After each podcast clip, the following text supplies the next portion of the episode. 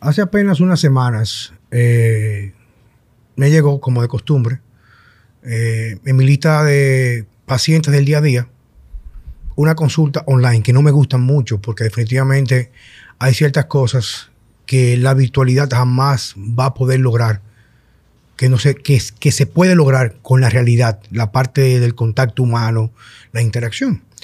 Y un chico, un muchacho, un joven, un hombre joven, ya debo decir así, porque yo no, no soy tan joven, eh, que comenzamos a conversar, me pareció de muy buena forma, de la forma que habla, muy formal, muy estructurado, lo cual se corroboró cuando le pregunté a qué se dedicaba, me decía que era oficial académico del ejército español con el rango de capitán. Comenzamos a conversar de lo que usualmente yo hago, que es la parte de salud. O sea, más que otra cosa, él quería, porque ya me di cuenta que era una persona que ya había recorrido un camino muy importante en saber comer, ya había escuchado todos los podcasts míos, ya me enteré que se había entrenado eh, físicamente y también con coaching online con una persona que fue estudiante mío cuando fui a clase en Alemania, eh, Aaron Naga, de Madrid. Y comenzamos a hablar de su, de su analítica. Para no decir historia muy larga, él comía muy bien, pero tiene un interés en aprender a entrenar para potencializar la masa muscular. Claro, un muchacho que ya con mucha fuerza, una tremenda condición física, porque aparte hace muchas campañas de entrenamiento en el ejército. Y me salió de forma espontánea decirle a él, mira, en realidad para lo que tú quieres, que veo, le, noté en los ojos y en la forma como se expresaba, siendo también muy conservador, porque me da la impresión de que era, trataba como de, de medir cómo expresaba para no quizás hacerlo de forma superlativa. O sea, yo quiero, sino, mire, que tengo interés, que por favor me haga un coaching online. Yo comencé y digo, ¿sabes una cosa? es mejor que te vengas aquí a República Dominicana. Porque nada, nada, nada, nada, nada, no importa lo que pagues, lo que recibas, el video, el seguimiento, nunca nada va a reemplazar el tú a tú en el, en el campo de entrenamiento. Y de esa manera, dos semanas luego, llegó Antonio Ladislao Gómez. Antonio, bienvenido. Bienvenido, Antonio. Muchas gracias. Cuéntanos, ¿qué te motivó o sea, primero que tú haces... Eh, eh, sí, bueno, cuéntanos un poco de ti. Como ha dicho eh, el maestro, yo soy oficial del Ejército de Tierra Español, soy, soy capitán ahora mismo y bueno, y mando, mando una compañía de zapadores. ¿De? De zapadores, una de las especialidades de, dentro del Ejército de Tierra. Ok. ¿Y tú entrenas ahí mismo en el Sí, bueno, yo eh, dentro de, digamos, nuestra, nuestro horario laboral, pues tenemos la suerte de, tener casi dos horas dedicadas a la instrucción física, que yo, bueno, pues estoy un poco encargado, ¿no? De, gestionar la instrucción física de mi compañía. En mi compañía somos conmigo 70 personas ahora mismo. Y, luego, aparte, pues bueno, el entrenamiento es, una pasión para mí, ¿no? Es algo que, me llama mucho la atención. Y, bueno, fue una de las cosas, ¿no? Que me hizo, pues, contactar con, con Juan Carlos y y bueno, y gracias a que pues, eh, es un ser humano extraordinario, pues hoy estoy mm. aquí sentado en el podcast. ¿Qué, ¿Pero qué te trajo a buscar la consulta conmigo, Antonio?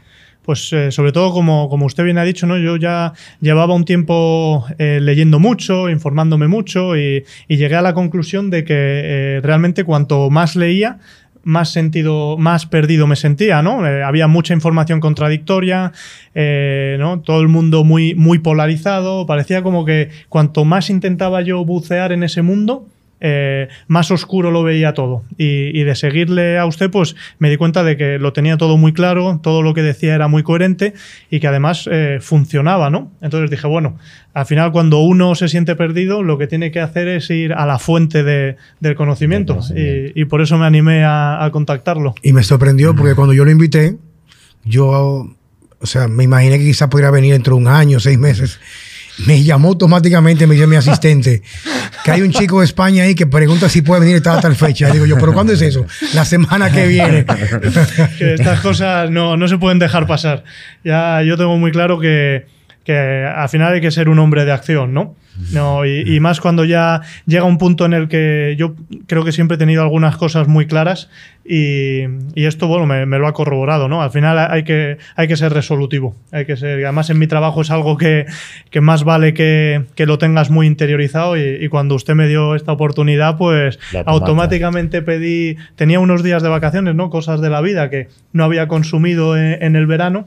Y, y, bueno, pues todo cuadraba perfecto, ¿no? Es decir, que además las condiciones se daban para que yo estuviese, que yo estuviese Aquí. Con lo cual, Tú sabes que una de las cosas, Checo, antes que tú sigas, que a mí me llevó ese. Yo, yo soy un disidente en todo. Disidente quiere decir que yo cuestiono todo.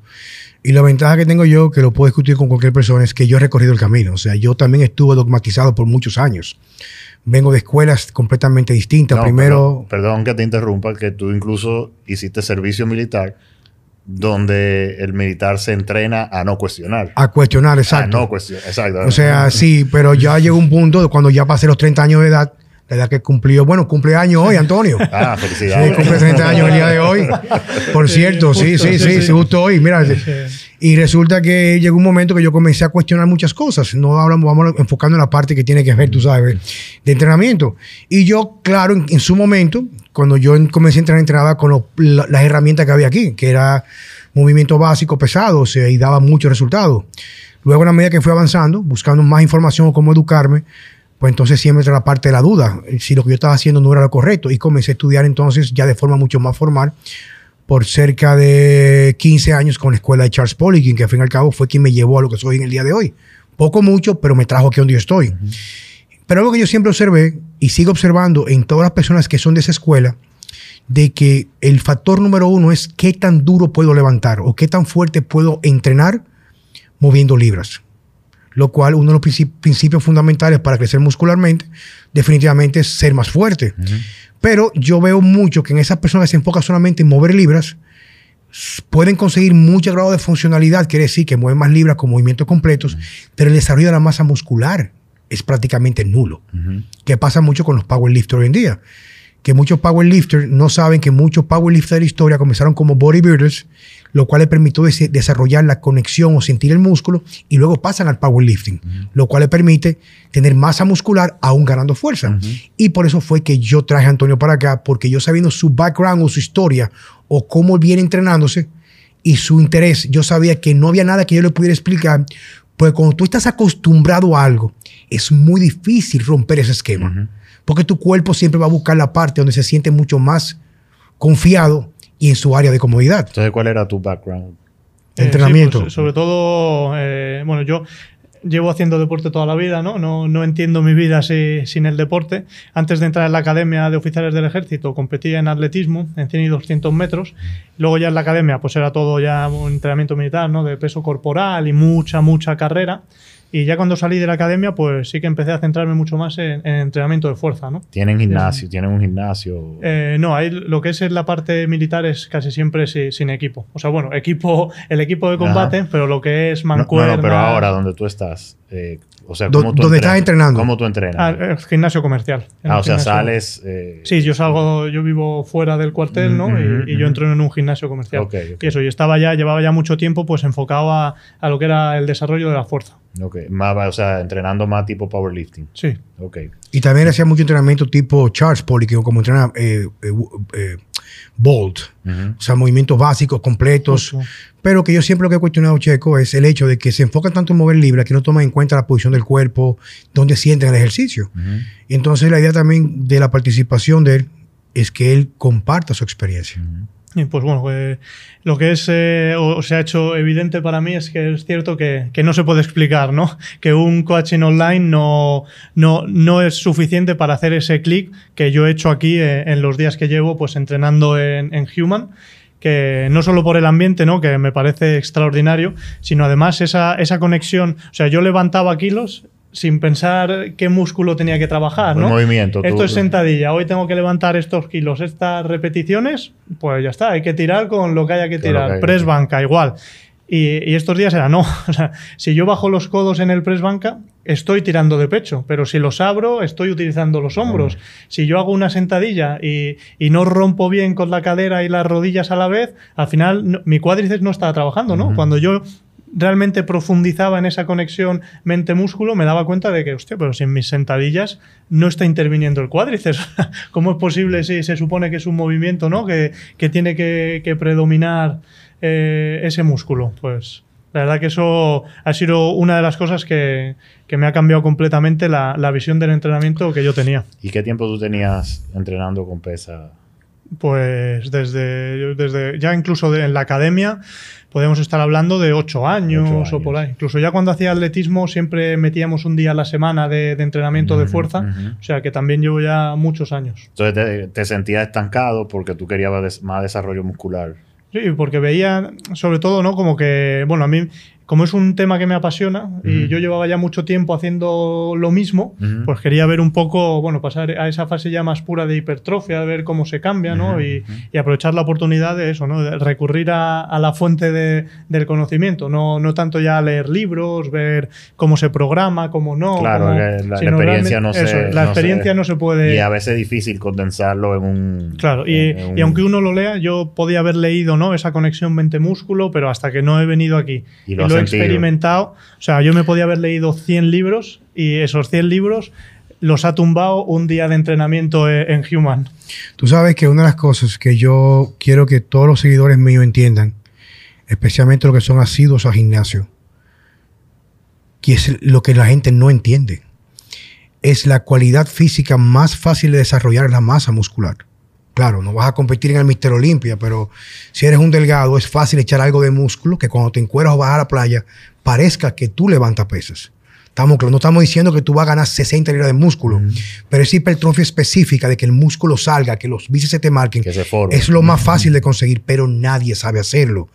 Porque la gran mentira y la basura, porque es un, para, para Juan Carlos Simón una basura.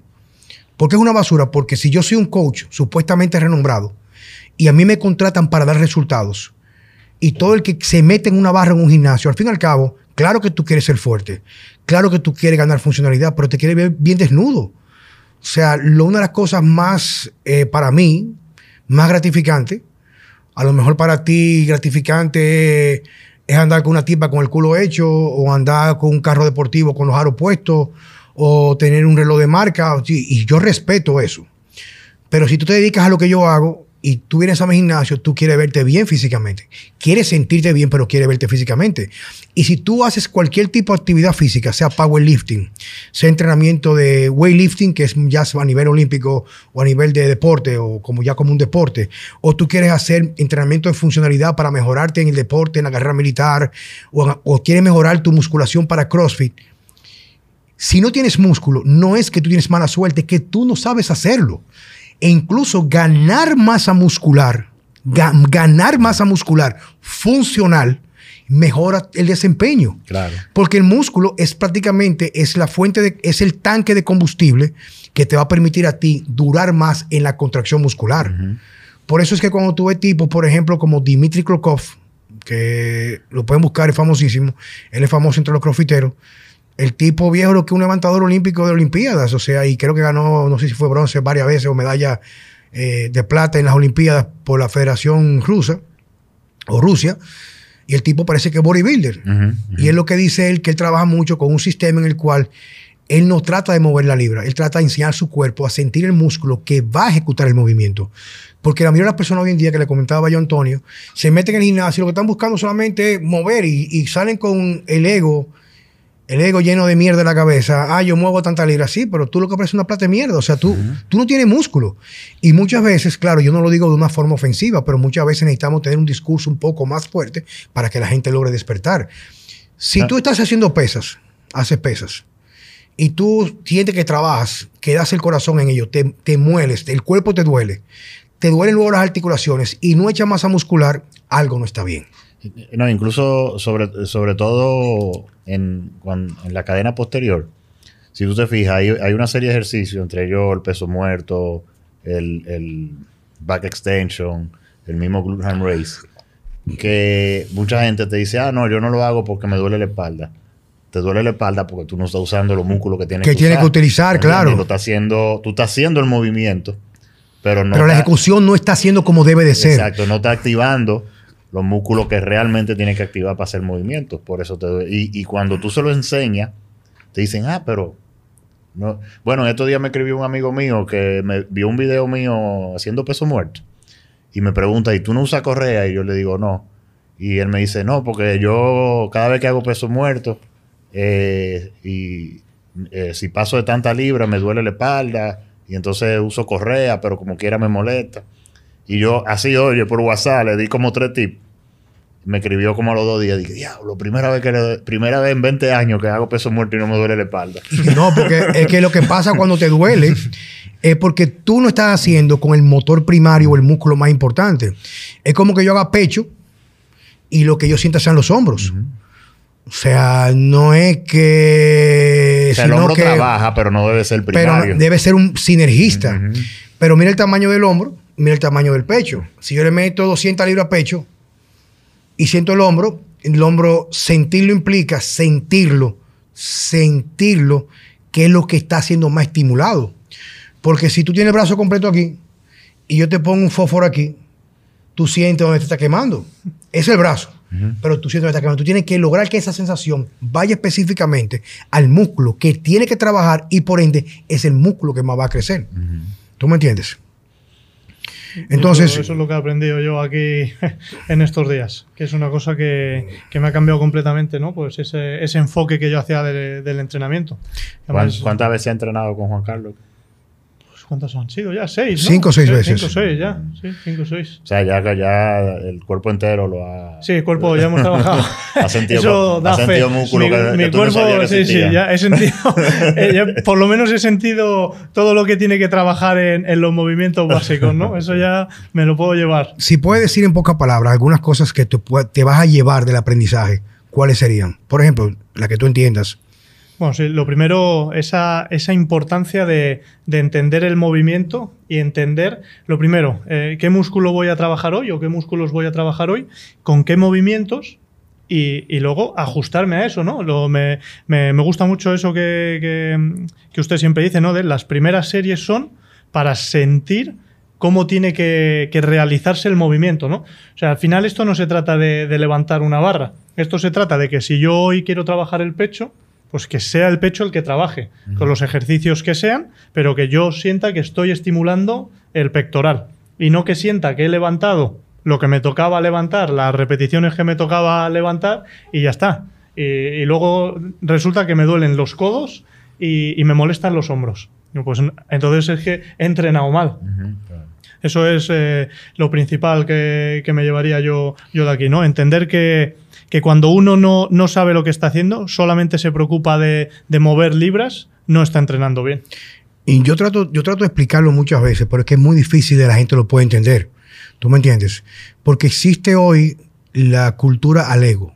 La cultura al ego es, yo quiero levantar peso muerto como Francesco Jeremía, o yo quiero hacer dominada como Juan Carlos Simón, o yo quiero tener la espalda de Ronnie Coleman. Sí, pero que si te fijas esas personas, la fuerza viene como un valor agregado del desarrollo muscular. Hay personas por ahí que yo he visto que han subido videos que te traían a ti, que mueven casi el mismo peso que tú, que tú mueves, pero no tienen siquiera una cuarta parte de tu masa muscular. Y siempre la masa muscular debe anteceder siempre lo otro. ¿Por qué? Porque la fuerza viene como un proceso lento de adaptación a la estimulación con cargas. No porque tú por mover muchas libras vas a amanecer en 24 horas con el músculo que tú no tienes. Entonces, crea una relación, una relación continua donde tú primero tienes que buscar estimular. Estimular implica aprender a levantar. ¿A qué yo me refiero? Y eso lo aprendí yo también con Charles Polick y con André Benoit.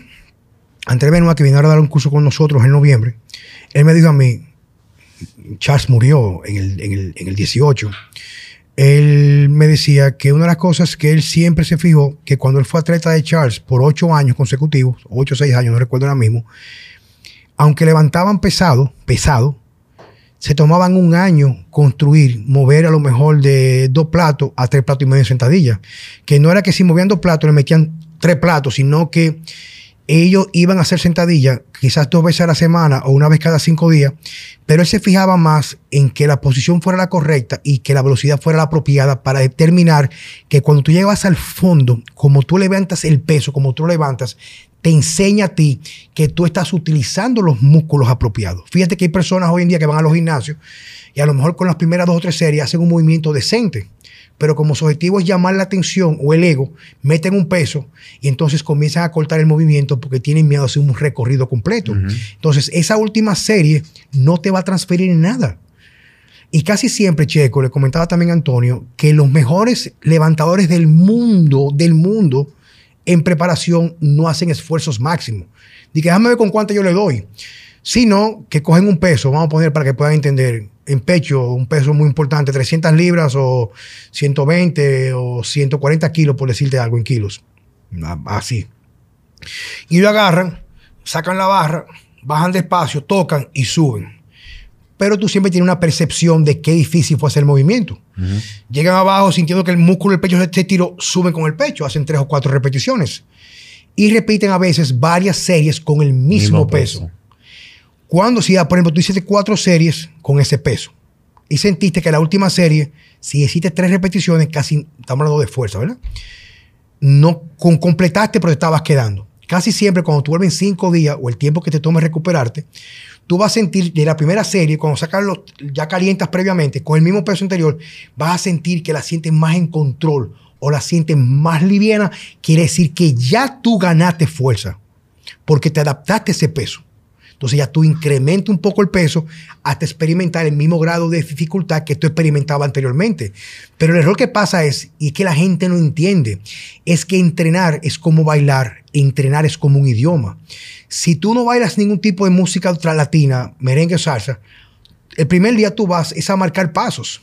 Primero tú em, aprendes la estructura, marcar pasos, sin pensar ni hasta sin música, hasta sin peso. Entonces tú comienzas a incrementar el peso y luego viene la parte donde tú dejas que tu cuerpo se comporte, pero tú lo pre precondicionaste con los pasos preliminares que te salga de forma automática. Porque cuando tú estás fallando muscularmente, que tú fallas, que tú fallas, es que tú muestras quién tú eres. Si tú estás bien entrenado, cuando tú fallas, tu cuerpo no cambia la forma que se desplaza de la liviana a la pesada. Puede que tú pierdas la velocidad porque está más pesado, pero no, no pierdes el lugar. Entonces tú tienes que entrenarte. ¿Para qué? Para que tenga un efecto repetitivo en el momento más crítico, que pasa con el entrenamiento militar. Y más tú que eres un oficial de terreno. Tú preparas tu tropa cuando no hay guerra, en entrenamiento de forma asidua, para que en el momento de conflicto, cuando las condiciones no son ya controlables, si no son, salga como lo que llaman memoria muscular, salga solo. Entonces, ese es lo que yo trato de enseñarle a cada persona. Y por eso es que incluso yo he dejado ya de hacer tantos videos de entrenamiento en redes sociales.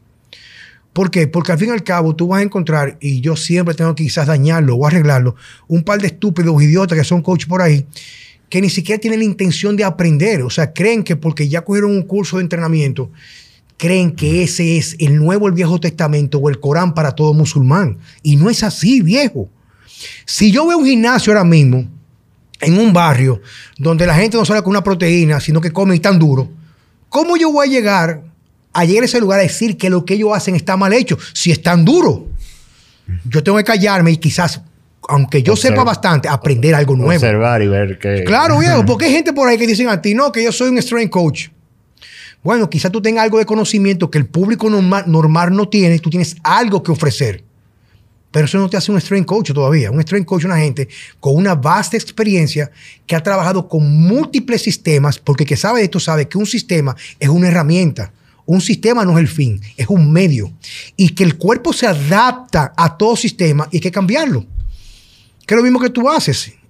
Checo es la persona más cuadrada que yo conozco. Él tiene 10 años haciendo lo mismo, pero él tiene una ventaja.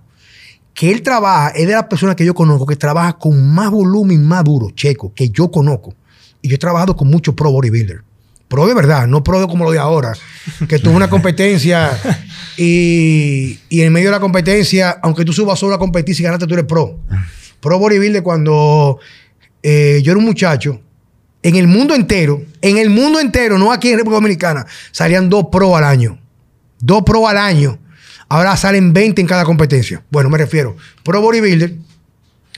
Y yo siempre he aprendido que muchos métodos dan resultados. Pero esos pro, pro bodybuilders ya recorrieron el camino. Entonces hay muchas personas por ahí que ni siquiera han recorrido y eso no te hace coach. Claro, si te quieres poner el nombre, tú a mí no me ofendes.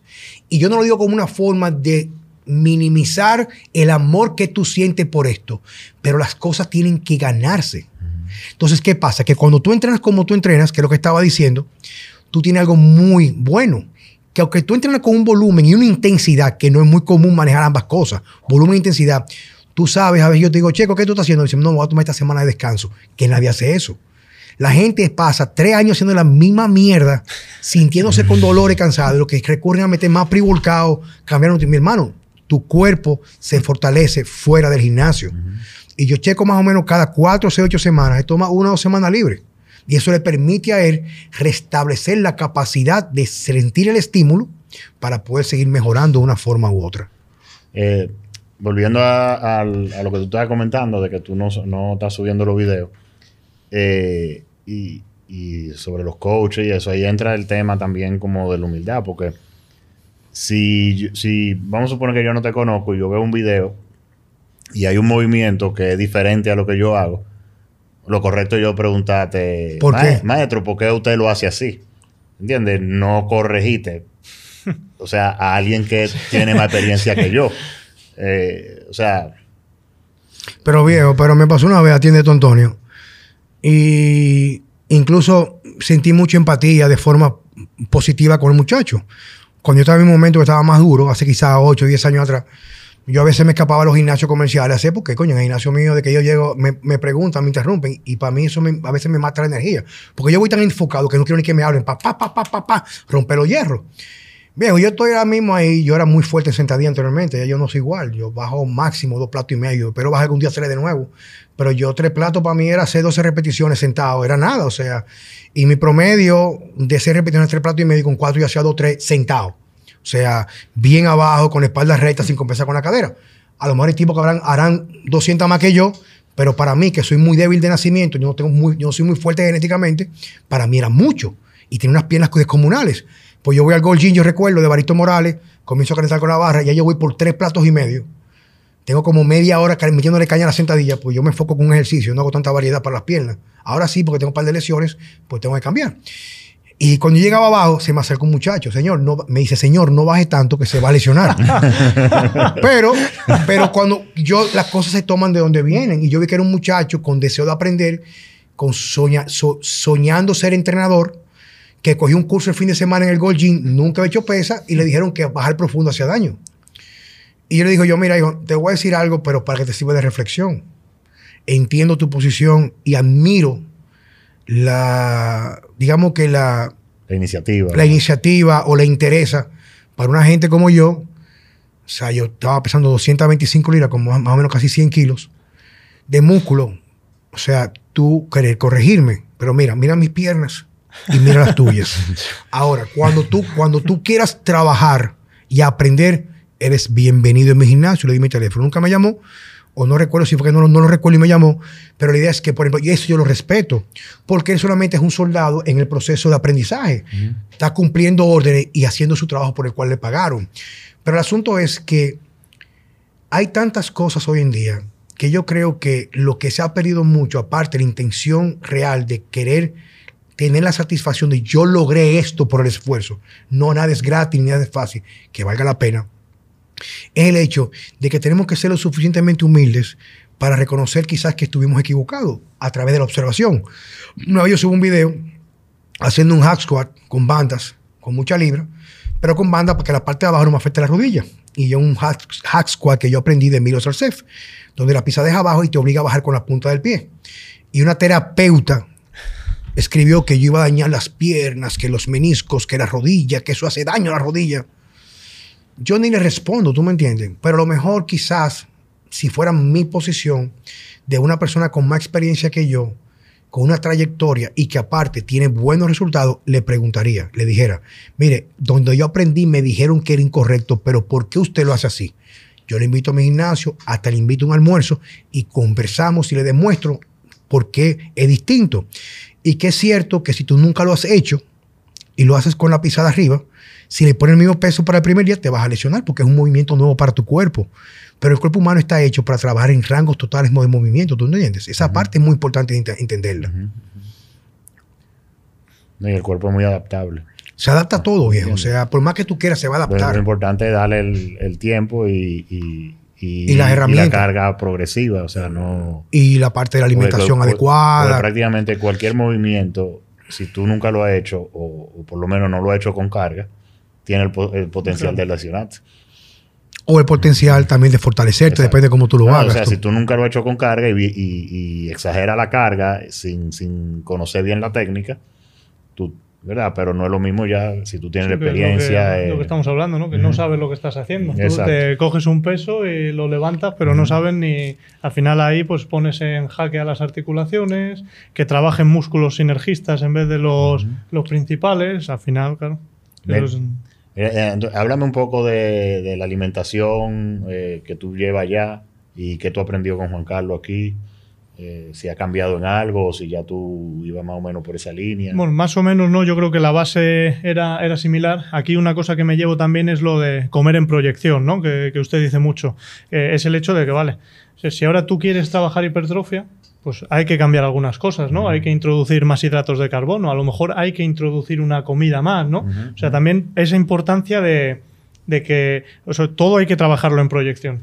Tú tienes un entrenamiento con un objetivo y ese objetivo tiene que estar sustentado por una alimentación acorde, ¿no? O sea, en este caso, pues eso, igual incluir una comida más, incluir algo más de carbohidrato que sustente lo que tú quieres hacer en por el ejemplo, gimnasio. allá tú no, no, no estabas haciendo eso. O sea, tú te hacías tus tres comidas y punto. Yo hacía dos comidas y bueno, pues eso, ¿no? Con eso me iba bien y con el entrenamiento yo más o menos me sentía Ok. con energía. Y por ejemplo, tú entrenabas en ayuna o. Sí, muchas veces entrenaba, entrenaba en ayunas y también. después, comi- y después tenías Y tu, después primera, com- comía, tu sí. primera comida. Sí. Sí, cu- cuando yo hablamos, él hacía eso, él hacía dos comidas prácticamente. O sea, despierta en la mañana, hacía una primera comida como a las 11, ¿verdad? Sí, 11, yo o- entrenaba la hora de formación física en, en el cuartel y ya sobre las diez y media hacía la, la primera comida. Y tu última comida 5 o 6, si no recuerdo. Sí, después de luego ya, eh, al entrenar por la tarde ya en el gimnasio comercial, pues a- sobre O sea, las cinco y media, dos- seis. Dos veces al día. Sí, entonces, ¿Con qué entonces, eh, cuatro días a la semana. Las dos cosas. Sí. Lo que pasa es que es verdad que yo en, en- en el cuartel ahora ya, eh, digamos que mi puesto táctico me permite llevar, eh, cuando eres teniente, ¿no? Yo cuando salí de la academia, tú tienes, yo mandaba una sección de 30 personas, entonces yo hacía la gimnasia con ellos. Entonces al final el objetivo es entrenarlos a ellos. Con lo cual yo ahí sí que luego tenía que recortar por las tardes, pues había veces que llegaba ya seco, Cansado, claro, llegaba ya destrozado. Ahora yo me encargo de planificar esa instrucción, pero son mis tenientes los que la ejecutan con, con los soldados. Entonces yo puedo llevar, digamos, la educación física como, Como, tú como yo considero, ¿no? Entonces, si un día meto una carrera fuerte o hago series de un kilómetro, por ejemplo, pues ese día por la tarde no entreno o no entrenaba, ¿no? Si otro día a lo mejor hacía, ¿no? Pues eso, yo iba... Ahora ya sí que no metía dos sesiones de entrenamiento muy potentes, ¿no? Porque ya, claro. de hecho, ya lo probé y me di cuenta de que, de que no, o sea, no funcionaba, ¿no? Un mes después eh, me dolían los codos, me dolían las rodillas, me, do- me dolía No, y todo me el imagino cuerpo. que el rendimiento tampoco era Y el igual. rendimiento ya estaba estancado y yendo a peor. ¿no? Eso lo aprendí muy rápido. Sí, no, tú sabes que yo le comentaba a Antonio, que lo, también lo he conversado muchas veces contigo, Checo, es el hecho de que mientras más entrenamiento tú tienes que comer más comidas, ¿tú me entiendes? Y a veces no siempre vamos a tener la- el apetito, en realidad. Ni, ni la disponibilidad, porque a ve- a veces es un tema de tiempo. De tiempo. de- Y yo lo que le dije a Antonio fue, cuando tú quieres ganar masa muscular, aunque yo soy muy pro, muy pro dos comidas al día, comidas fuertes, ¿verdad? O sea, comidas hipercalóricas, carnes, huevos, verduras, más carne, más carne, más carne y más carne al final. Claro, y quizás algo de carbohidrato siempre, al final, última comida depende. Yo sé lo que he visto en personas como él, que no son tan ten- no tienen tendencia con mucha facilidad de engordar, o sea, que no son tipo con un problema de obesidad en su vida, es dos comidas a veces en la base, por ejemplo, pero siempre va a haber una tercera comida en proyección al entrenamiento. Yo le decía, por ejemplo, si vas a hacer un ayuno de 14, 16 horas, que a lo mejor no es lo más ideal para ganar supremamente masa muscular, pero si tú haces dos comidas buenas, ya por incluir una tercera, vas a, inmen- vas a mejorar bastante. Entonces, como el entrenamiento, como lo enseño yo, independientemente de cuál sea el objetivo final tuyo, powerlifting, weightlifting, deporte o fisiculturismo, en la primera fase yo te enseño a entrenar, te enseño a estimular. Y ya de por sí eso te hace ganar fuerza y tamaño muscular. Porque si tú nunca estimulabas, por estimular vas a experimentar que esos músculos que no estaban trabajando al 100% comiencen a involucrarse en los movimientos básicos. Y yo le dije a Antonio fue, vamos a probar, porque siempre hay que probar cómo te va. Sigue tu protocolo de alimentación, que él comía proteínas y grasas y, proteínas y verduras al final del día, quizás algo de carbohidratos. Vamos a hacer una comida antes de entrenar en la tarde que aporte carbohidratos y proteínas, pero con poca grasa, para que la digestión sea mucho más rápida y tenga esos aminoácidos y esos carbohidratos disponibles en el cuerpo para utilizarlos como combustible. Porque si se mata hacer ejercicio en la mañana, calistenias o, o a correr, pues definitivamente le va a quedar poca reserva energética y una comida con grasa y proteína no va a ser suficiente. Claro, si fuera a hacer fuerza o otra actividad de fondo, a lo mejor sí, porque tú requieres más calorías, energía como grasa y electrolitos. Pero cuando hacemos contracción muscular de crecimiento, ya la fibra muscular que tú utilizas no la misma que tú utilizas para correr o para hacer crossfit. Son fibras puramente glucolíticas o que necesitan combustible como carbohidratos.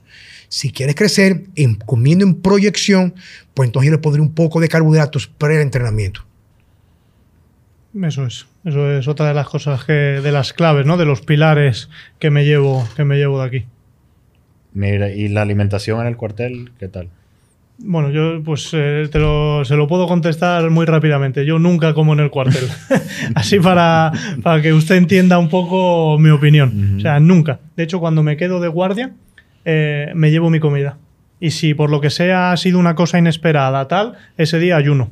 O sea, ya tengo tan claro que es mejor estarse quieto que dar pasos para atrás que, que, vamos, no... Pero qué tan, qué tan mala... Pues eh, todo frito en aceite vegetal, no, la comida se ve que no, no es mucha cantidad, no... O sea, bueno, lo que, lo que aquí consideramos que, que es una buena comida, no, o sea, no, no se ajusta a eso. ¿no? Como que yo me hubiera imaginado que en España como que no tiene No, que al final, bueno, son contratas, ¿no? Que tienen que sacar un beneficio. Por ejemplo, de proteína, que hay pollo. Ah, pues puede haber, yo qué sé, la última vez que estuve de guardia había dos salchichas y dos huevos fritos, que chorreaba aceite. Y, y de primero pasta. Pues, pues eso, ¿no? yo lo veo y ni, ni me acerco a, a la bandeja. Tú sabes que tú eres una persona muy atípica. Le he comentado, te he comentado, conversábamos estos días por el hecho de que solamente compensar tu trayectoria como militar español y más que España está, bueno, está eh, interesante. Eh, verte que ver, ver que tú tienes esa, esa visión es sorprendente. Y quería también aquí aprovechar ahora con Checo, darte las gracias por haber venido. Para mí, en realidad, aunque yo sé que me has ex- exteriorizado tu gratitud, es para mí, porque yo siempre he dicho que quien tiene un don y no lo comparte no es un don, es una carga a la vida. Y el hecho que tú vengas para acá y que en realidad aprendas poco mucho de esto, no es para que tú sigas mis pasos y no comiences a caminar en la dirección correcta. Quería darte las gracias por estar con nosotros y me gustaría también, antes de cerrar, tanto Chico como tú, cualquiera de los dos o los dos, dieran unas palabras, porque ya sé que te marchas en pocos días, sé que vas a regresar pronto. Palabras que sirvan para la juventud, la gente de tu edad, que tú tienes 30 años, a partir de en el día de hoy, cumple 30 años. ¿Qué podías tú decir de tu enseñanza, que tú, que tú has visto, que tú quieres y que tú esperas de la vida? Sí, bueno, yo hay una cosa que sí que creo que, que me ha llevado a estar hoy aquí y que considero fundamental, que es eh, la capacidad de- del pensamiento crítico, ¿no? La capacidad de, de cuestionar todo aquello que, que nos llega, que cada vez nos llega más, manipu- más manipulado, ¿no? Y, y de una forma más, más grotesca. Y, y- y tener la, la humildad suficiente como para reconocer que a lo mejor yo llevo X años haciendo una cosa que no es la correcta, ¿no? Y, y eso requiere de un pensamiento crítico y una humildad que creo que, que cada vez escasea más y que, y que es lo que diferencia que un ser humano evolucione o que un ser humano se estanque. Estanque. Y, y eso yo creo que, pues bueno, ¿no? Para toda la gente joven que, que nos sigue, bueno, joven o no, ¿no? O sea, en el momento en el que uno no es capaz de admitir que, que se puede equivocar y de, y de ser eh, capaz de asimilar que aquello que, que le llega de una manera oficial puede no ser lo correcto, o sea, en ese momento puede dar por seguro de que, de que sea condenado. Bueno, Antonio, eh, gracias por venir. Eh, espero que vuelva pronto. Y que le saque súper provecho a todo el tiempo con Juan Carlos. Pues nada, muchísimas gracias y aprovecho también que esto lo va a ver mucha gente para, para dar de nuevo eh, las gracias públicamente a- al señor Juan Carlos Ah, porque, eh, bueno, me- yo venía aquí con la idea de aprender todo lo posible sobre pues, nutrición, entrenamiento, vivirlo, ¿no? Eh, el aprovechar esa experiencia que, que nunca te puede dar un libro y, y, sin embargo lo más importante que me llevo de aquí es ese, el haber conocido a un ser humano extraordinario y que me inspira a mí a, a mejorar ya no en la parte de entrenamiento, nutrición, que me parece casi complementaria, ¿no? Bueno, casi no, que es complementaria a, a la parte humana y que, y que creo que, que aquí eh, pues el, el señor Juan Carlos la tiene desarrollada a un nivel también mayor que el de su hipertrofia. ¿no? Bueno, bueno. Y- bueno, de verdad que sí, muchas gracias por tu participación, Antonio. Checo, como siempre. Y feliz cumpleaños. Muchísimas gracias. Señores, muchas gracias Muchas por estar gracias. con nosotros en Vida Sana con Juan Carlos. Seguimos hasta la próxima. Bye.